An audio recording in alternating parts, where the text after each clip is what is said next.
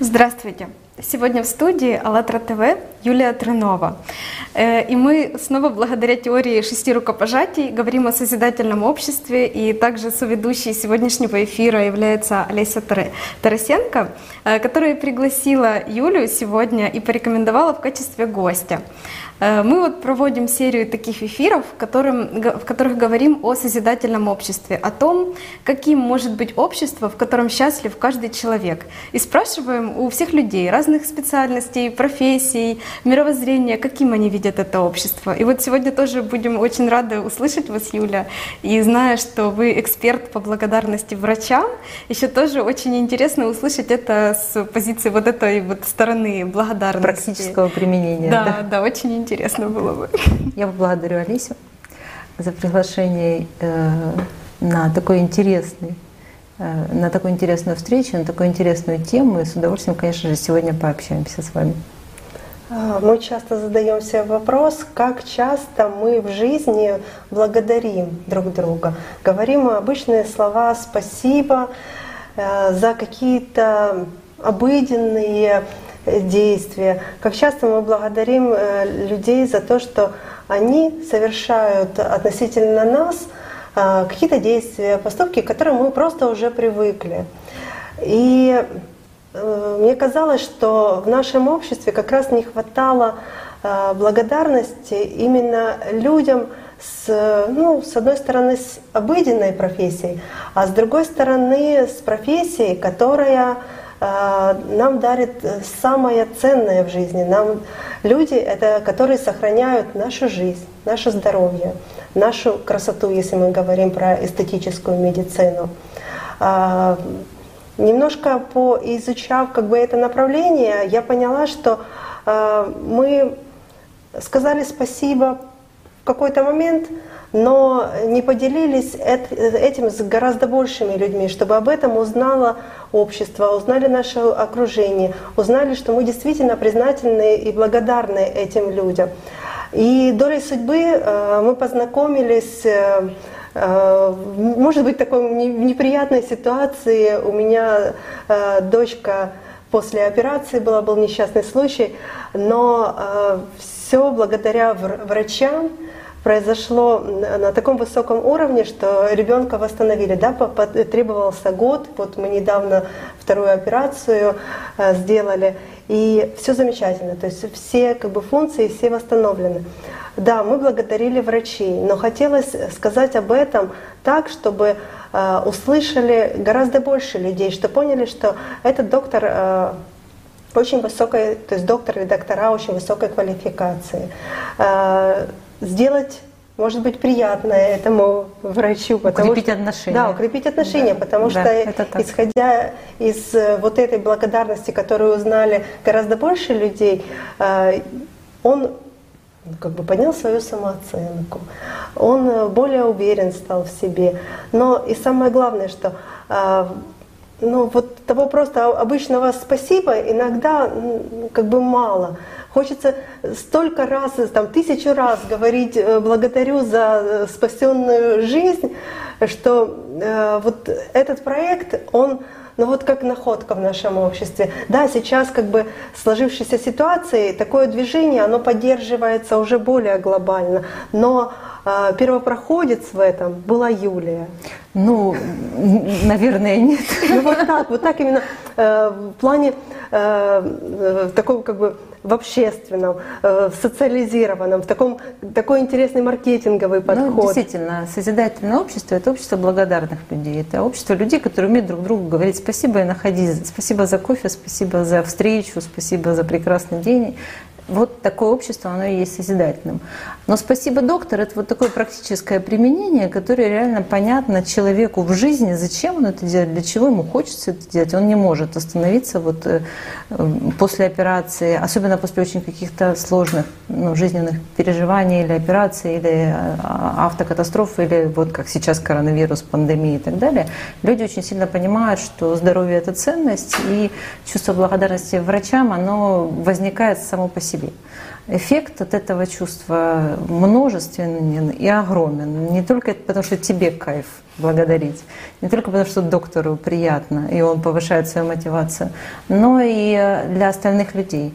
И самое главное для остальных людей, что это очень сильный мотивационный ресурс для других, потому что если кто-то пережил что-то, да, достаточно одной истории на самом деле, вот как э, с операцией, достаточно буквально одной истории услышать о том, что девочка, подросток, о том, что очень много сложностей и боли, о том, что очень много а, вплоть до наркотиков и желания выкинуться из палаты вообще. И все это происходит, все это переживается, и костыли, и дальше возобновление, когда хочется на дискотеке, а ты должен ходить на костылях. Одной такой истории достаточно для того, чтобы чья-то жизнь изменилась, для того, чтобы кто-то поверил. И э, самый волшебный момент в том, что любой доктор скажет, любой абсолютно доктор на планете скажет, что главный, один из главных факторов выздоровления человека – это его настрой. Это его самомотивация на выздоровление. А что другого, как примеры пациентов, выздоровевших или истории благодарных людей могут тебя самого повысить твою мотивацию. Наверное, поэтому, если общество будет называть себя обществом благодарных людей, это как внутренняя батарейка, которая сама себя сможет, наверное, из любой ситуации вывести к лучшему будущему, к более здоровому, более счастливому, может быть, обществу. А мой проект, проект Faces Report, это проект, посвященный благодарности врачам. Это портал, на котором мы собираем, публикуем благодарности докторам. Только благодарности врачам, потому что это удивительные истории, их э, читают люди для повышения своих, своей мотивации. Их пишут люди, которые не могут остановиться, не могут ну, молчать о том, что хочу сказать спасибо доктору. А врачи же, конечно же, мы все понимаем, что услуги любые, не обязательно там врачи, но вообще услуги другого человека или специалиста, это не товар на полке, который ты можешь взять и забрать домой. Это услуга, которая выполняется на определенном уровне в любом случае. И нам всегда нужна вовлеченность специалиста, нам всегда нужна вовлеченность видеооператора, нам всегда нужна вовлеченность журналиста для того, чтобы услуга была оказана качественно. Конечно же, если вы благодарите докторов, но это как волшебная кнопка у доктора. Он работает на полной отдаче.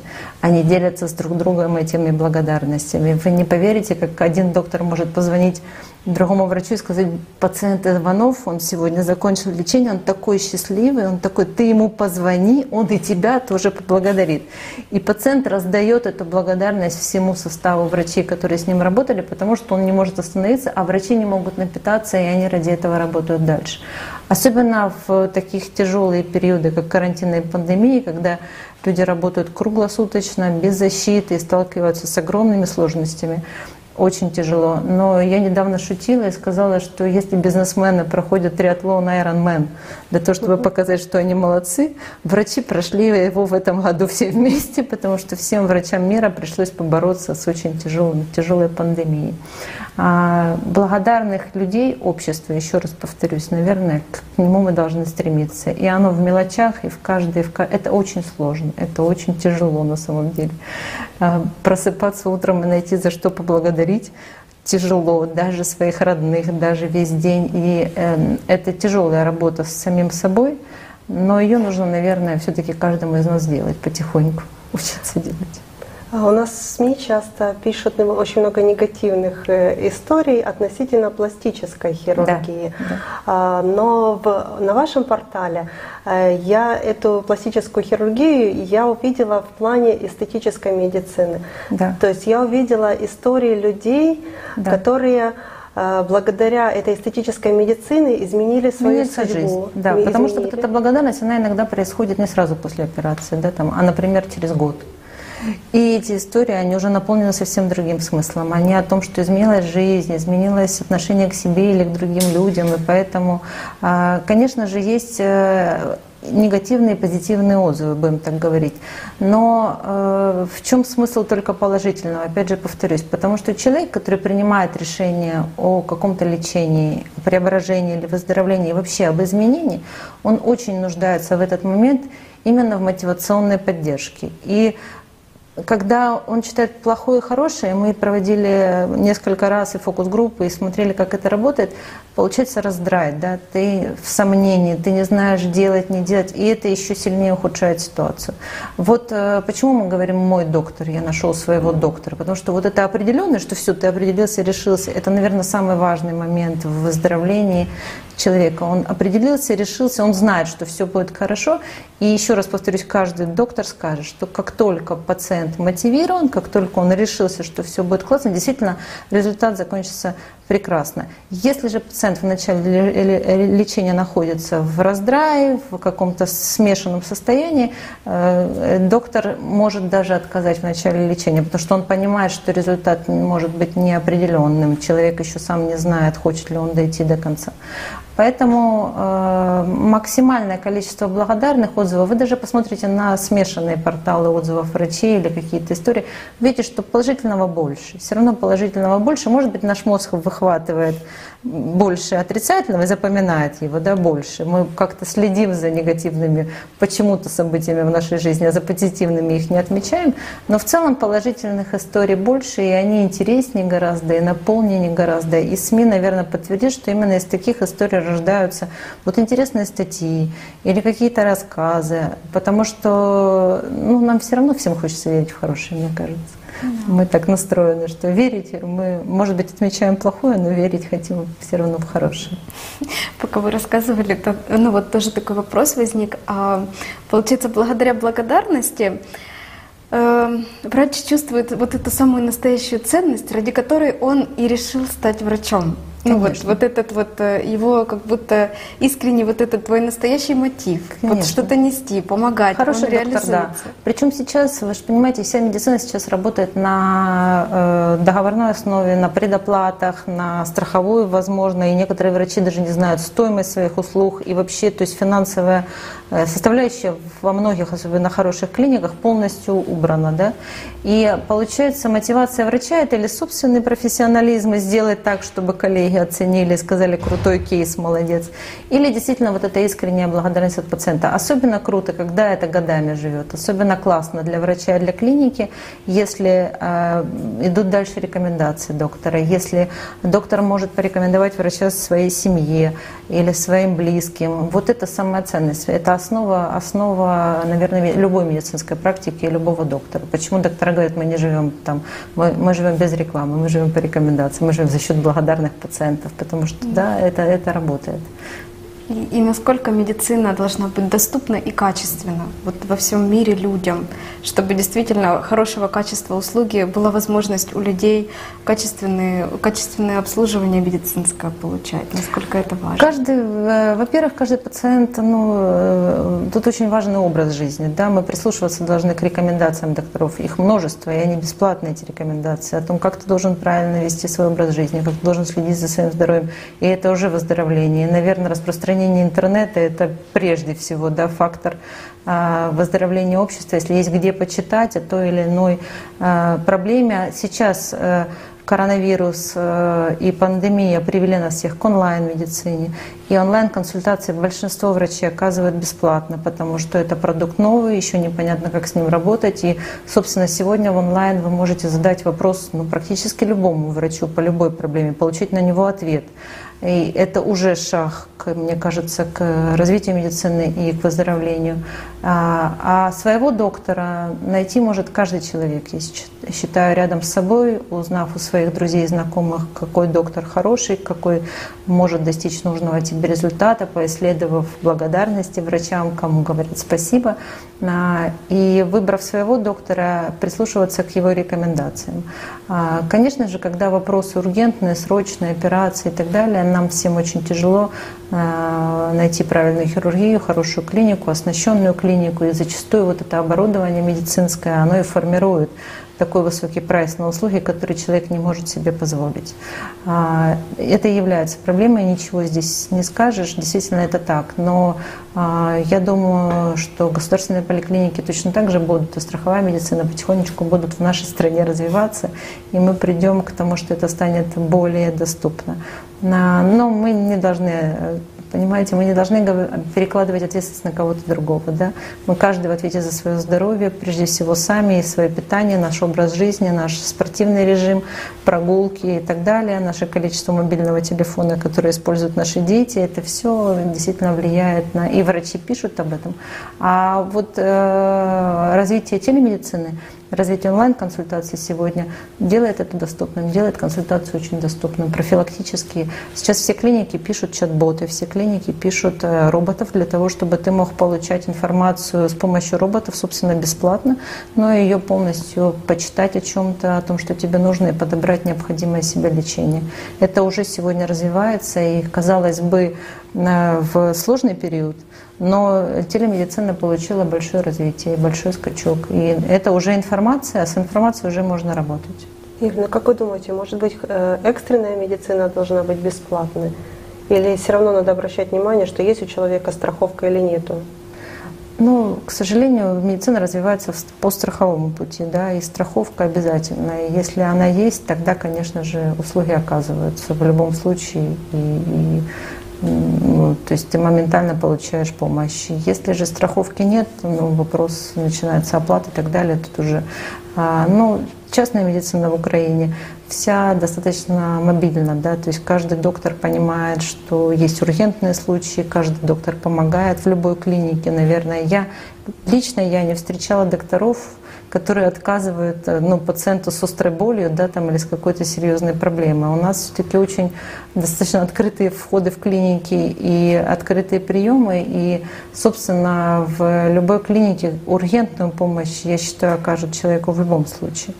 А, ну, поэтому и доктора, поэтому и клятва Гиппократа, поэтому мы должны помогать. Конечно же, вопросы дорогостоящих операций, когда нужно оборудование, когда нужна трансплантация там, или еще что-то, конечно, это вопросы дорогостоящие. Врач лично на них повлиять не может. Это вопросы государства, бизнеса, на которые ну, доктор не влияет, к сожалению.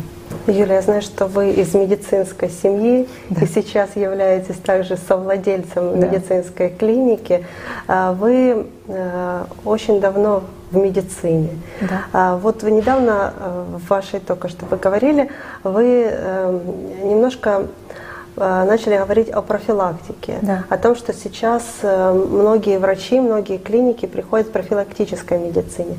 Расскажите, пожалуйста, про ваш опыт, э, что вы сейчас делаете, какие интересные проекты, именно профилактические. Ну, я всегда рядом с врачами, а в основном со стоматологами так получилось. Почему-то и отец, и муж у меня стоматологи, и я этот, этот профиль хорошо знаю. Да? Стоматологи провели недавно челлендж. Они все по очереди чистили зубы онлайн это выкладывали на ютубе. Сами стоматологи друг другу передавая щетку. Э, вот этому они учили людей, да, то есть действительно мы это должны знать. А, сейчас наши врачи учат э, очень много инструментов для чистки зубов. Мы никогда не знали, что есть вот такие щетки, есть вот такие ёршики, есть нитки и так далее. Достаточно одной консультации у врача, даже, наверное, сейчас и онлайн, для того, чтобы понять э, свой домашний уход, усовершенствовать его до, ну, вот, чтобы все, все, все, все у тебя было, и э, действительно следить за гигиеной прежде всего. Это самое, наверное, важное, и это не меняется уже, наверное, сотни лет, но гигиена э, ротовой полости является лучшей профилактикой. А, даже такой термин мы придумали в начале э, карантина, как дентал-косметичка, и всем порекомендовали ее срочно же собрать. Это не, не огромные деньги, это щетки, это ёршики, это нить, это зубная паста, которая просто необходима и должна быть, и ты должен чистить две минуты э, утром и вечером зубы. И это уже большая профилактика, конечно же, всех заболеваний. Но и осмотр, и тут же бежим к врачу, если что-то заметили. Особенно э, важно сейчас лето 2020 года. Мы все поняли, что бывают карантины, что с сентября нас снова может, например, ожидать карантин. Поэтому лето 2020 года для всех пациентов, особенно которые зависят от регулярных каких-то процедур или от регулярных визитов к доктору, или просто хотят укрепить свой иммунитет и здоровье, я бы очень посоветовала летом 2020 года заняться своим здоровьем, доделать, долечить, не откладывать, потому что все ургентные случаи, как вы говорите, случаются из-за отложенного лечения, которое необходимо было сделать раньше, но никто не сделал. А, поэтому вот эти три месяца 2020 года очень хорошо бы провести с заботой о своем здоровье. И если инвестировать, то инвестировать в свое здоровье для того, чтобы на карантине в сентябре, возможно, легче его перенести, не заболеть, укрепить иммунитет или прекрасно выглядеть, э, если это необходимо. И получается, мы все равно приходим ну, в любом таком действии к ответственности человека и к действиям да. конкретного человека. А как вы считаете, вот что зависит от каждого из нас, чтобы общество в целом изменилось? Что каждый человек может сделать, чтобы вектор общества в созидательное русло шел? Ну, мне кажется, ответственность даже за себя — это уже огромная часть нашей жизни. Ее нужно принимать, нести, отвечать, смотреть внутрь себя, заниматься собой, думать, что для меня хорошо и что мне нужно сделать хорошо. Это очень важный шаг для того, чтобы ты был здоров, счастлив, мотивирован и классно настроен. Дальше ближайшее окружение — это твоя семья, конечно же, твои дети, которые должны быть здоровыми, твои родители, которые, как мы сейчас поняли, нуждаются в поддержке в любом случае. И это восхитительно, когда моя бабушкина дверь, я к ней приезжаю, у нее висит пакет, потому что соседи в магазине, это, ну, это, это супер. Это невозможно даже, ну, невозможно оценить до того, с чем мы столкнулись. Такого не было, и мы должны хлопать тому, что это произошло. Мы понимаем, что мы заботимся о ближних, о взрослых, о старшем поколении. А если есть силы и ресурсы, конечно же, мы должны думать об обществе и поддерживать какие-то инициативы, ну, сообществ, я бы так сказала. Ну, это минимальный, да, план для тебя на, наверное, на сегодня.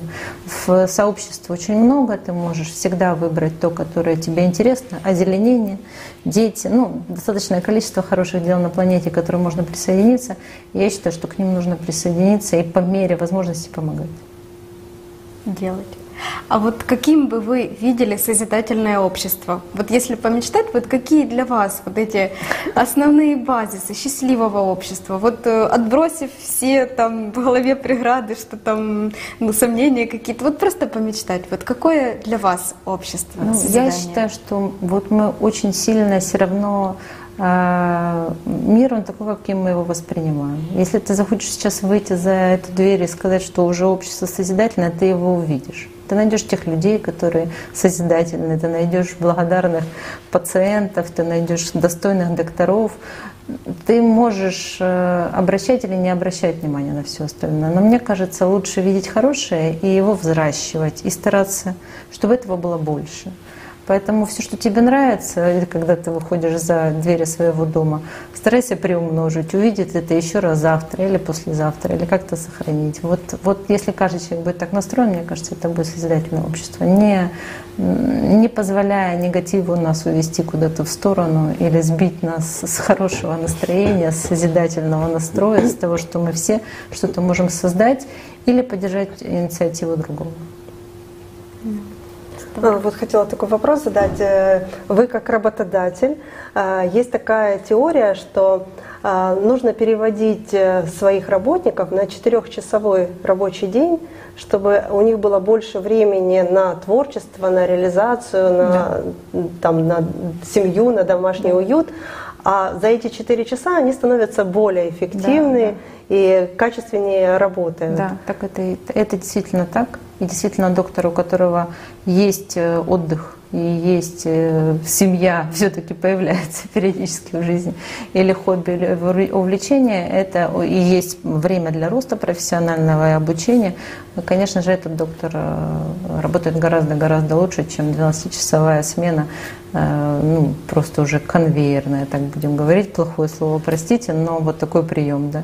А, конечно же, даже администратор клиники, который наполнен, который хочет слушать того, кто пришел, и хочет с ним разговаривать, а не хочет 12 часов отсидеть, спрятаться где-то за административной там, частью и вообще ни с кем не общаться, он работает эффективнее, ему больше нравится. И, конечно же, а, если ты хочешь, чтобы бизнес рос, должны расти люди. А люди расти могут не на работе. К сожалению, на работе растут люди, саморазвиваются в нерабочие зоны, как мне кажется. Обучаются, развлекаются, занимаются хобби, семьей, интересными делами, а, а возвращаются на работу отдавать. Да? Поэтому где-то, наверное, должны наполняться. Ну, такая, наверное, женская логика, скорее всего, мне так кажется. что где-то нужно наполняться, на работе отдаваться. А, но в, практике это видно. Это видно, что действительно так. Ну и по себе, наверное, это видно. Мы все к этому потихоньку приходим и понимаем, что это действительно так. Что трех часов, ну, пяти, пускай четырех, конечно, нет, но хотя бы 5-6-часовой рабочий день нужно выдерживать, не в 12-часовой, как обычно, да. вот, в загоне. И действительно это работает, мне кажется. Особенно если есть какие-то хобби, увлечения, творчество. Это прекрасно. Как раз исследования уже подтверждают, что четырехчасовой рабочий день, даже если человек будет четыре дня в неделю работать, э, этого ну, достаточно, он более эффективен и на работе, но также и появляются возможности для познания себя, мира, вообще расширения. И вот такой вопрос, а хотели бы вы, чтобы в обществе было доступно вот этот четырехчасовой рабочий день, четыре дня в неделю, и чтобы этого было достаточно для того, чтобы финансово ты себя обеспечивал? То есть это не влияло бы на твой доход от того, что ты стал меньше работать. Вот хотели бы вы, чтобы в обществе это было? Ну да, я бы хотела, но видите, вот карантин нас научил, что у нас потребление раздуто, да, мы все поняли, что перепотребление идет. Конечно же, все вот это недостаток работы зависит от потребления, да, от и производства, перепроизводства, перепотребления, э, огромное количество покупок всего, огромное количество, что необходимо, там разное, и хочется всякого. А, но а, сейчас развились больше онлайн творческие да, ресурсы. Кто-то рисует, поет, кто-то там фантазирует, стихи сочиняет, прогулок гораздо больше. Я готовить начала. Ну, начали, ну, то есть э, все это зависит от самих людей, да. Конечно же, это возможно, это реально просто, а, ну, это на самом деле очень простой путь работать 8 часов в день. Да? Это очень просто на самом деле. Особенно найти вот какую-то монотонную работу, которой ты можешь заниматься 8-12 часов в день. А выйти на новый уровень и заработать те же деньги за 4 часа в день, это челлендж прежде всего для, для тебя. Это сложнее. Это гораздо сложнее. Аккумулироваться в 4 часа и выдать на гора тот же самый результат – это сложнее. Поэтому каждый должен просто захотеть к этому стремиться, и это получится. Никто на нас, ни от кого мы не зависим. Это может решить каждый человек самостоятельно. Я хочу услышать э, Юлин идеальный день. Вот еще он состоит. Вот она проснулась, выпила чашечку кофе. Вы проснулись в 5 утра, я так понимаю. В 5 утра. Идеальный день да, или нет? между прочим, ну вот про 4 часа свой рабочий день. Это в 5 утра встать, к 11 закончить рабочий день. И и дальше. И дальше все что угодно. Но я очень много гуляю. Я очень много гуляю. Мы выехали за город, несмотря на то, что очень много я времени трачу на дорогу. Но природа меня наполняет. Прогулки огромные, длинные дистанции. А, когда ты, твой взгляд никуда не упирается, ты идешь, идешь, это что-то из кочевников, наверное, ты идешь и, и впереди одна дорога. Вот еще 3-4 часа прогулки. Это было бы прекрасно. Э, очень э, ограниченное питание хотелось бы выдерживать, да, то есть там раз-два в день более чем достаточно на самом деле для того, чтобы насытиться и э, активно себя чувствовать дальше. Из развлечений это живопись, это порисовать. Ну и огромная часть моей жизни это, конечно же, ребенок которому посвящаешь себя с удовольствием, но для того, чтобы а, не быть э, раздраженной злой мамой, а, нужно действительно 4 часа работы, 5 э, выделить, а потом все равно э, не перегруженной и не уставшей как-то возвращаться к своему ребенку. Потому что уставшая мама ребенку дать, к сожалению, мало что может. Из-за этого возникает э, ситуация нервная, э, а хочется еще 3-4 часа в день провести со своим ребенком, поотвечать на все почемучки и вообще посмотреть, как, как это чудо растет и развивается. И научить его тому же прогулкам, физическому спорту, чуть-чуть рисованию, чуть-чуть какому-то живописи или какому-то творчеству, чуть-чуть э, где-то попеть. Мне кажется, ну, у меня дочь десятилетняя, э, вот всего по чуть-чуть, к сожалению, сейчас происходит. Такого углубленного познания никакой сфер нет, но вот попробовать все хочется. Вот такой идеально рабочий. Э, рабочий. Идеальный. Идеальный день. Без рабочий. Без рабочий. Здорово, спасибо большое. И тоже хотели спросить, вот сейчас эм, мы встретились благодаря теории шести рукопожатий, которую мы решили ну, проверить в действии, насколько мы действительно все можем друг друга узнать и поделиться идеей, в каком обществе мы хотим жить. И, возможно, у вас тоже есть э, друзья, знакомые, коллеги, э, с которыми вы тоже могли бы поделиться этой идеей, и мы тоже можем пригласить их на эфир. И, кстати, эти друзья могут быть на самом деле не только э, в нашей стране или в нашем городе, они могут быть с любой страны, с любого города, потому что это идет сейчас по всему миру, угу. и мы можем таким образом тоже общаться и дальше продолжить эту цепочку, э, ну вот цепочка шести рукопожатий, через которую мы хотим и поделиться тем, что можно по-другому, можно жить в созидательном обществе и каким мы его видим. Супер. Поэтому будем Давайте. тоже очень благодарны, если вы посоветуете дальше и передадите как эту такую эстафету созидательного общества. Да, прекрасно. Давайте, давайте продолжим. Да. Я с удовольствием поделюсь. Вот. И спасибо большое спасибо. за такое душевное, доброе интервью, за слова благодарности. И мы тоже очень благодарны вам. И у нас есть подарок. Подарки это прекрасно. Да. Книга «АЛЛАТРА». Книга, которая нас всех объединила и вдохновила на действие, на поверить вообще в себя, в то, что мы можем, и в то, что у нас, как у общества, есть большой шанс — жить по-другому, жить в созидательном обществе, быть счастливыми, быть свободными и просто жить и радоваться каждому дню. Спасибо. Спасибо большое. Спасибо, особенно за подарок. Очень да. люблю книгу. Да, спасибо. Спасибо.